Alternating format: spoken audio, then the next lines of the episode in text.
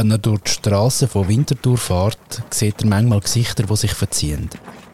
Und Schlötterle hört er etwa die auch. Lumpensammler! Am Gustav Mag ist das gleich. Vielleicht. Vielleicht auch nicht.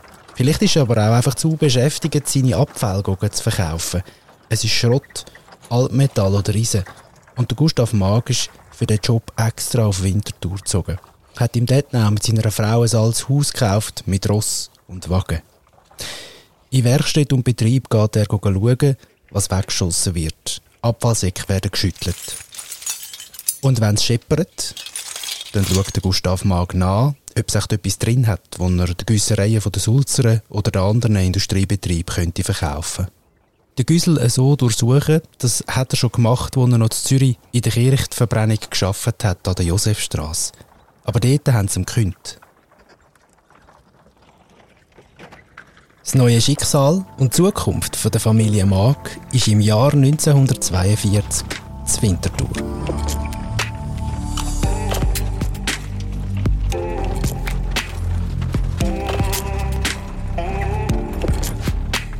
Reden und Reissen, ein Podcast vom Büro für Erfrischung. Produziert und gesprochen von Simon Bergins. Fast 80 Jahre später, September 2021, Winterthur Grütze, bei der Firma Mag Recycling. Ich stehe auf dem Werkhof mit der Chefin, Judith Mag. Sie ist Urenkelin von Gustav und führt den Betrieb in vierter Generation. Von Ross und Wagen ist nichts mehr zu sehen, natürlich. Im modernen Recyclinghof werden die Stapler parkiert und der letzte Lieferwagen fährt aus dem Tor. Feierabend. Zeit, um mit der Judith Mag zu reden. Dein Urgroßvater hat das Ganze ins Rollen gebracht, eigentlich so ein bisschen aus der Not heraus. Es gibt da die ein oder andere Anekdote, die bei euch in der Familie oder in der Unternehmensgeschichte vorhanden ist. Äh, hast du dir schon mal überlegt, jetzt so als Unternehmensführerin, als, als Chefin von dem ganzen Laden, was, was er dazu würde sagen, wenn er da würde? Vielleicht weniger der Urgroßvater, weil ihn habe ich weder kennt noch irgendwie viel Bezug dazu. Und er hat zwar ja das Unternehmen gegründet, aber eigentlich nicht wirklich lang geführt. Er ist ja dann ziemlich schnell verstorben. Ähm, bei meinem Großvater und vor allem bei meiner Großmutter denke ich, dass tatsächlich etwa die. Also, was, was würden die jetzt sagen? Was, was wäre so ihre wo würden sie die Augen verdrehen, wo würden sie mir vielleicht auf die Schulter klopfen, wo würden sie äh, vielleicht finden, wow, das hätte ich nicht gedacht oder um Himmels Willen, was macht sie da jetzt für einen Scheiß? Hast du Antworten gefunden? Nein. Nein, es ist mehr ein, äh, ein guttuendes, wohltuendes äh, Zurückdenken und vielleicht, vielleicht mehr so ein bisschen, ähm, einen gewissen Stolz können übertragen mhm einerseits ich stolz auf sie, was sie alles vorbereitet haben und vielleicht so ein Wunsch, dass sie vielleicht auch stolz sind auf mich. Gerade so der letzte Stapler noch am Fahren gewesen, der letzte Lastwagen ist noch rausgefahren. Jetzt ist es langsam ruhig. Man hört vielleicht noch ein bisschen Straßenverkehr da im Grützenquartier, vielleicht der Zug, der vorher durchgefahren ist. Aber jetzt ist Ruhe. Bist du die Letzte, die geht, Amix? Nicht immer. Aber es kommt regelmäßig vor. Gibt es so letzte Gedanken, die dich noch, also du bist ja jemand, der eigentlich immer arbeitet und auch in der Freizeit immer wieder mal als äh, Unternehmen denkt, aber äh, gibt es so letzte Gedanken, die dich einmal begleiten, wenn du da rauslaufst? Das ist so ein bisschen tagesabhängig. Also es gibt Tage, wo ich wirklich einfach, äh, wenn ich die Letzte bin, noch kurz dort, wo wir vorher waren, in der Kantine, einfach sitzen und einen Kaffee trinken und kurz nichts machen. Einfach so zehn Minuten schnell schnaufen und nichts machen und nichts versuchen zu denken. Äh, häufig bin ich schon am nächsten Ort oder am nächsten Termin. Und manchmal gibt es auch einfach so das Rauslaufen und finden, heute war ein guter Tag. Mhm. Heute war okay. Gewesen. Wir müssen für alle, die zuhören, das vielleicht dann so bildhaft mitnehmen. Wir haben ein Ballett um uns herum, wir haben einen Haufen Abfall oder Sachen, die recycelt wird. Ein, ein, ein riesen Halde an Altmetall, würde ich mal schätzen. Oder korrigiere mich, wenn das, äh, wenn das falsch ist. äh, ähm, irgendwie habe ich mir überlegt auf dem Weg daher, das war ein sehr spontaner Gedanke, gewesen, eigentlich hast ja du wirklich so ein, ich weiß, es ist viel Verantwortung, ein Familienunternehmen zu übernehmen, aber eigentlich hast du auch so ein bisschen einen, einen Kindheitstraum, weil du bist Chefin von wahnsinnig vielen Gabelstapler, Bagger und weiß ich was alles, oder?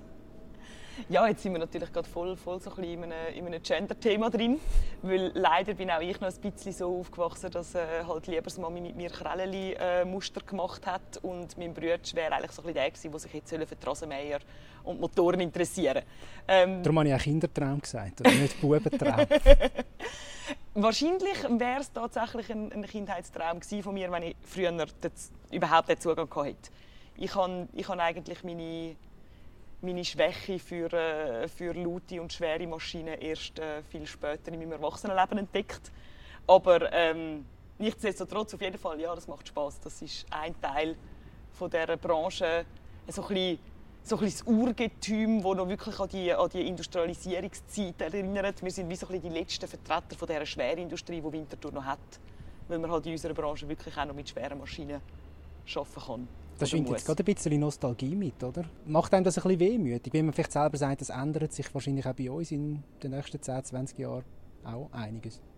Das ist die grosse Frage, ob sich das bei uns ändert. Weil solange wir Abfall haben, müssen wir den irgendwie aufbereiten. Und äh, auch wenn wir mit Elektroautos fahren, die alle digitalisiert sind, auch die haben eine Karosserie, die man irgendwann muss aufbereiten muss. Mhm. Also das ist für mich so ein bisschen die Frage, oder? Es ändert sich alles ringsherum, aber so, so wirklich unser Kerngeschäft zurückführen vom Rohstoff aus einem Produkt wieder in eine, in eine Form, es eingeschmolzen werden kann, beispielsweise beim Metall. Ähm, vielleicht kommt es irgendwann, ich sehe es noch nicht ganz, wie dass wir da wegkommen von der Schwerindustrie. Vom Recyclinghof zieht es uns rein, in den Sitzungsraum. Test, Test. Soll ich das ein bisschen näher zu mir? Bevor wir über das Unternehmen von Judith Mag reden und was so die neuesten Herausforderungen sind und äh, wenn wir in die Zukunft schauen, vielleicht noch mal ganz einen kleinen Blick zurück. Das Thema ist vielleicht noch ein bisschen zu kurz gekommen. All diese Sammler, wie zum Beispiel eben der Judith Mag, ihr Urgroßvater, der Gustav Mag, sind eher aus armen Verhältnissen gekommen. Und ich habe einen Haufen Begriff gefunden, wie man den Beruf früher gesagt hat. Haderer zum Beispiel oder Hadernkrämer oder ein Hodler. In Deutschland sagt man dem Klüngelkerl, das ist der, wo, oder hat man dem gesagt, Schrott- und Lumpensammler, äh, Lokierer, Lumpenmann oder Plundermann, Plünnmann, Zottenkrämer, Eisler, Eisner, Isler und Gerillhändler. Klingt schon fast ähnlich wie ein Altwarenhändler oder Alteisenhändler. All das sind Begriffe, wo wahrscheinlich so ein bisschen dein Urgroßvater war. Also in verschiedenen deutschsprachigen Raum hat man dem eben so unterschiedlich gesagt. Ähm, wie tönt das für dich? Ich habe ein paar Begriffe habe ich tatsächlich schon kennt. Äh, ein paar habe ich jetzt gerade das erste Mal gehört. Also äh, Chapeau an deine Recherchierkünste. Was hast du so aus der Familiengeschichte überliefert bekommen? Wie hat man Leute wie dein Urgroßvater Gustav Mag gesagt? Mal? Schrotthändler, Lumpensammler. Das sind eigentlich so die zwei Begriffe, die wo, wo wir, wo wir kennen oder die so ein bei uns in der Familie waren. Und äh, mehr dann dazu mal natürlich auch Abschätzung. Es sind ja sehr, sehr häufig äh, Zigeunerfamilien, Fahrende ähm, wo, wo das Gewerbe ausgeübt hat. Und dann hat man halt wirklich einfach auch Zigeuner gesagt. Also das war dann wie klar, gewesen, dass die entweder Schrott sammeln oder eben Lumpen sammeln oder sonst irgendeinem klassischen Gewerbe nachgehen. Ist das irgendwo so in der Familiengeschichte noch, noch vorhanden, dass man auch, also unabhängig davon, was jetzt der Urgroßvater würde denken, das haben wir jetzt vorher schon mal ähm, thematisiert, dass es äh, gewissen Stolz auch ausübt, dass aus so etwas, wo so abschätzig behandelt worden ist, eigentlich ein renommiertes Unternehmen geworden ist? Ja, sicher. Also das ist, das ist vor allem glaube für die Generation von meinem Vater wahnsinnig wichtig gewesen, weil er ist äh, studierter Jurist, also sogar promovierter Jurist und eigentlich die erste oder der erste studierte ähm, Mitarbeiter oder sogar Geschäftsführer in dieser Branche in der Schweiz. Und man hat ihm auch so ein bisschen leicht äh, leicht verniedlichend äh, Dr. Jur Schrotthändler gesagt. und er hat mir auch mal, das ist auch so eine Anekdote, er hat mir mal erzählt, als er vom Rotarier Club eingeladen worden ist für so einen Mittagslunch. Die treffen sich ja regelmäßig und haben meistens ein tolles Input-Referat und da ist er eingeladen worden. Und dann hat er mir erzählt, es sei für ihn völlig unvorstellbar gewesen, dass man das Gewerbe einlade, dass man eigentlich jemanden wie ihn, einen Schrotthändler, einlade an so einen Lunch. Und in meiner Generation ist das natürlich jetzt noch mal viel extremer passiert, halt auch mit dem salonfähig werden vom Recycling mit dem Umweltbewusstsein, mit dem Bewusstsein für, für äh, Verschwendung, für äh, Ressourcenknappheit. Und, und plötzlich ist aus dem, wie du es vorhin gesagt hast, aus dem, aus dem Randgewerbe eigentlich, wo niemand etwas hat, will damit zu tun haben, ist ein Gewerbe geworden, das zwar immer noch dreckig ist und staubig und stinkig und laut, aber wo plötzlich irgendwie äh, die Leute lässig finden. Ja, das, hat ist sich- schon speziell. Ich würde manchmal sogar, wenn ich eben so in früheren Unterlagen blättere über die Berufsbezeichnung, denke ich, es hat sich teilweise fast 180 Grad geändert. Ja. Mit dem heutigen Bewusstsein für Nachhaltigkeit oder dem Anspruch an Nachhaltigkeit ist der, die Rezyklistin oder ja, die Recyclinghof-Mitarbeiterin oder Geschäftsführerin äh, fast eine Schlüsselfunktion in der, in der aktuellen Welt, würde ich, würde ich fast ein bisschen behaupten, oder zumindest in, in unserer Gesellschaft. Du führst die Firma und gleichzeitig ähm, müsste ja der Abfall ein bisschen weniger werden. Wenn wir ja ein bisschen bewusster würden leben, dann gäbe es auch weniger zum Recyceln. Ähm, wie gehst du mit dem, mit dem Widerspruch um? Äh, für mich ist es nicht ein Widerspruch, es sind verschiedene ähm, Aspekte in einer Kette. Also natürlich wäre es das Beste, wenn man einfach gar nicht erst so viel müsste produzieren gar nicht erst so viel würde konsumieren. Also gerade so Beispiel Einwegprodukte, die so ein gewisse Sinnlosigkeit haben, wenn man darüber nachdenkt. Oder aber auch halt einfach der Kleiderschrank, der gefüllt ist mit 27 T-Shirts, die man nie trägt. Also so ein bisschen in diese Richtung, oder? Ähm, in dieser ganzen äh, auch Abfallhierarchie oder Abfallpyramide, wie es in der EU oder auch in der Schweiz teilweise genannt wird, fängt man natürlich zu oberst an mit dem Refuse, also konsumier gar nicht erst. Rethink ist auch so ein, so ein Schlagwort. Und dann aber eben Reduce, ähm, also weniger von dem konsumieren. Da geht zum Beispiel auch rein, dass man kleinere oder dünnere oder leichtere Verpackungen produziert, halt weniger Ressourcen braucht für die Verpackung. Und irgendwie geht das Stegeli runter, oder? bis man dann noch ein bisschen anfangen kann, Polstergarnituren neu beziehen, anstatt neue Garnituren zu kaufen, etc. Ähm, ganz am Schluss gibt es immer, egal bei welchem Produkt, den Punkt, wo man es nicht mehr kann. Wiederverwenden, flicken, äh, weiterverwerten. Und dann muss es eigentlich entsorgt werden. Und dass man es dann eben zumindest stofflich, also nicht als Produkt, sondern wirklich das Material wieder in den Kreislauf zurückführen kann, dort sehen wir uns. Und wenn es natürlich weniger ist, natürlich, dann werden wir unser Geschäftsmodell können anders ausrichten ähm, Wir sind aktuell an der Kapazitätsgrenze, was die Menge an Rohstoff angeht. Also würde es uns tatsächlich Raum schaffen für vielleicht auch etwas anderes, was wir aktuell gar nicht haben. Und irgendwann nach uns kommt dann noch die Verbrennung oder die Deponie, wo ja auch wieder dazugehört. Also irgendwo werden auch die immer einen Stellenwert haben. Schön wäre, wenn es ein bisschen kleiner wäre. Ich habe mich eben so wirklich ein bisschen gefragt, im Zuge von dem ganzen Ding, zum Zeitpunkt, wo wir das aufnehmen, ist zum Beispiel in Deutschland gerade gewählt worden und sogar die Grünen in Deutschland tun sich wahnsinnig schwer damit, dass man ein bisschen, muss ein bisschen schauen mit, mit, mit dem Konsumieren. Also es ist wahnsinnig etwas, wo sich die Leute, also gerade politisch sehr gerne wollen, nicht, nicht anlangen, weil sie, weil sie sich Angst haben, dass sich die Finger verbrennen, weil eigentlich sagt man, ja, man kann technologisch das alles irgendwie so ein bisschen umwandeln, Energie umwandeln, man kann alles recyceln und dann ist eigentlich die Welt in der Ordnung und wir müssen auf gar nichts verzichten. Ähm, du nimmst ja das sicher auch wahr, du bist nicht politisch aktiv in dem Sinn, ähm, meldest dich sicher in der Stadt, dann mache ich das Wort, aber nicht so politisch irgendwo in einer Partei aktiv und trotzdem, wie, wie nimmst du die Diskussion wahr? Es ist für mich gerade in der Politik häufig so ein, bisschen ein Greenwashing und, und ein, bisschen ein grünes Deckmäntel, das man anlegt. Ähm, und ich denke, das geht auch so ein bisschen in die Wirtschaftstheorie rein, oder? Also wenn man, wenn man natürlich Großkonzerne hat, die von Wachstum leben, weltweit äh, viele Großkonzerne, die von Wachstum leben und wo extrem viel Geld erwirtschaftet wird, und man gleichzeitig dann wirklich mit, mit vollem Ernst sagt, man soll weniger konsumieren, das ist eigentlich für mich viel mehr ein Widerspruch. Also man kann nicht, man kann nicht Apple heißen und das Gefühl haben, man muss nie mehr Geräte verkaufen oder zumindest Speicherplatz verkaufen, was mit der ganzen Digitalisierung passiert. Klar, man hat jetzt zwar nicht mehr äh, die Harddisk bei sich daheim, aber das heißt ja nicht, dass man nicht konsumiert, wenn man nicht den Speicherplatz irgendwo in einer Cloud hat. Es ist ja immer noch ein Konsum, es ist ja immer noch, es ist immer noch rohstoffbasiert. Das ist für mich ein, ein schwieriger und ein großer Widerspruch. Ich weiß auch nicht, ob der lösbar ist. Du hast mal in einem anderen Gespräch gesagt, du wirst am liebsten den Kunststoff verbieten. Macht er dir wirklich mehr Sorgen als zum Beispiel der zunehmende ähm, anspruchsvolle Elektroschott mit Smartphones und Tablets und weiß ich was alles? Ich korrigiere schnell, ich habe gesagt, ich würde Einwegverpackungen verbieten. Okay, ja, ist gut. Okay, stimmt.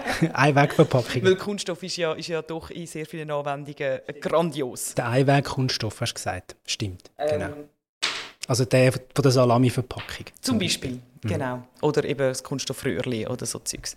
Ähm, aber das, was du ansprichst, der ganze Elektronikbereich, ist ein riesen Problem. Und zwar nicht nur das, eben das Gerät für, an sich, das die Leute sehen, sondern, sondern der ganze Bereich, der hinten ist, das ganze, das ganze Streamen, die Datencenter, die man baut, die Energiefresser, ähm, wo das sind. Also irgendwo, ich, ich bin auch schlecht mit Zahlen, aber irgendwo habe ich mal gelesen, dass irgendwie eine Stunde Netflix streamen äh, irgendwie gleich schlimm ist wie, keine Ahnung, irgendwo fliegen, ich weiß es nicht mehr genau. Aber wirklich einen riesigen Energieverbrauch nach sich zieht. Die Energie muss ja auch wieder irgendwoher gewonnen werden. Dann werden von mir aus Solarpanels und Windräder gebaut. Immerhin nachhaltiger Strom, aber die haben ja auch gebaut werden. Also auch dort haben wir wieder einen Ressourcenverbrauch. Und es verlagert sich einfach. Und es ist für die Bevölkerung ein bisschen aus den Augen, aus dem Sinn und tönt politisch auch gut, ob es dann unterm Strich wirklich den Nutzen hat, wenn man alles nur einfach technologisch umlagert, bin mir nicht sicher, bin ich aber auch wirklich zu wenig Fachfrau dafür. Siehst du dich persönlich als so moderne Lumpensammlerin, also im positiven Sinn, wo eigentlich die Leute, die sich nicht darum kümmern, quasi die Sachen trennt und recycelt oder eben an die richtige Stelle weiterweist, aber einfach so insgeheim sagt, ja, also richtig lösbar ist das Ding nicht so. Ich glaube nicht, dass es nicht lösbar ist. Ich glaube, es braucht äh, extrem viel von jedem Einzelnen oder nicht viel von jedem Einzelnen, sondern es braucht etwas von jedem von uns. Ähm, und wir sehen unseren Beitrag schon eher dort, äh, wo man, wo man einfach kann sagen ja gut, also wenn du jetzt schon wahr hast, zum Entsorgen, wenn du jetzt wirklich schon halt deine Wohnung willst, neu einrichten fair enough, aber dann haben wir den Anspruch, dass wir es zumindest so, so ökologisch sinnhaft wie irgendwie möglich stofflich können verwerten können. Ob du das willst, moderne Lumpensammlerin nennen Ich habe denke, das ist ein gewagter Begriff. Aber ich, also, solange du noch magst lachen, bin ich, bin ich voll. Ich werde ihn nicht mehr verwenden, während dem Gespräch versprochen. Dein Urgroßvater hat das Ganze gestartet mit einem Ross und mit einem Wagen. Er ist alt Eisen sammeln und, und hat das dann versucht, äh, an Güssereien zum Beispiel zu verkaufen, wo das können einschmelzen. Das ist eigentlich eine recht eine, eine schlaue Idee, habe ich so gedacht. Und äh, ist ja da irgendwie einfach niemand drauf gekommen, wahrscheinlich aus der Not raus. Es waren gerade Kriegsjahre im 42. Ähm, Gibt es heute eigentlich noch, dass Leute zu euch kommen, die so eine Art ja, moderne Eisen, Alteisensammlerinnen und Sammler sind und euch das Zeug vorbeibringen? Schon? Ja. Also es gibt natürlich viele, äh, viele kleine Betriebe, die einfach eins oder zwei Autos haben und die kein Lager haben, wie jetzt wir hier, die keinen Platz haben, sondern eigentlich äh, bei den Kunden gehen die Böckchen austauschen, ihnen etwas zahlen und das Material zu uns bringen. Das geht dann auch so ein bisschen mehr in den Rohstoffhandel äh, viel, viel Produkte, gerade aus der, aus der industriellen Produktion, Standsabfall, äh, Metallspäne, ähm, zum Beispiel, die kaufen wir ja ab und tun sie dann eigentlich umschlagen oder komplettieren, teilweise sortieren und weiterverkaufen. Ja. Und von dem hat auch mein Großvater und mein Urgroßvater ursprünglich mal gelebt, oder? Das ist genau das. Wir haben von Anfang, am Anfang davon geredet, dass ja dass, dass sich die Stadt wandelt, dass, dass die Industrie eigentlich weggeht. Ähm, weite Teile der Industrie sind verschwunden. Ihr sind immer größer geworden. Und trotzdem, natürlich wird viel auch privaten Abfall wird, wird produziert. Also geht euch die Arbeit irgendwie nicht, nicht aus. Ähm, was ist bei euch das meiste, wo bei, wo bei euch landet? Ähm, ist noch schwieriger, so jetzt extrem genau abzubrechen. Also ein, ein, einer der grössten Teile ist, ist Stahleisenabfall. Also wirklich der ganze Sammelschrott von Gemeinden, all das, was du vorher auf dem grossen Haufen Metall gesehen hast, das war unsere Schrotthalle. Äh, sehr ein grosser Teil ist Glas, die verschiedenen Glasfarben und sehr ein grosser Teil ist Papier und Karton. Das sind so die drei grössten Mengenblocks jetzt bei uns. Und dann kannst du das jetzt natürlich noch anfangen unterteilen. Ist das jetzt Gewerbeabfall, ist das industrieller Abfall oder ist es Siedlungsabfall? Äh, da müsste ich dann die Statistiken mal schnell rauslassen. Ich habe mir überlegt, weil ich wohne gerade im Industriequartier, wo sich jetzt wahnsinnig wandelt, Lokstadt, oder? Das war früher wahrscheinlich ein Ort, gewesen, wo vielleicht dein Großvater all diese hergebracht hat, oder äh, dein Urgroßvater, oder vielleicht auch geholt hat und einen anderen Industriekonzern verkauft hat, wenn es Abfall gegeben hat. Und jetzt werden dort äh, Wohnungen gebaut, wo einfach so viel ähm, Zalando-Päckchen landet, dass dann letztendlich die auch wieder bei dir landet, weil es einfach ähm, Kartonabfall gibt. Das nennt sich Kreislaufwirtschaft. Ich glaube, ich hätte noch tausend Fragen, aber wir lassen es da mal noch ein bisschen bewenden. Vielleicht treffen wir uns ja wieder mal irgendwann zum Gespräch. Auf jeden Fall fürs erste Mal. Danke vielmals, Judith, hast du Zeit genommen und äh, weiterhin alles Gute. Danke.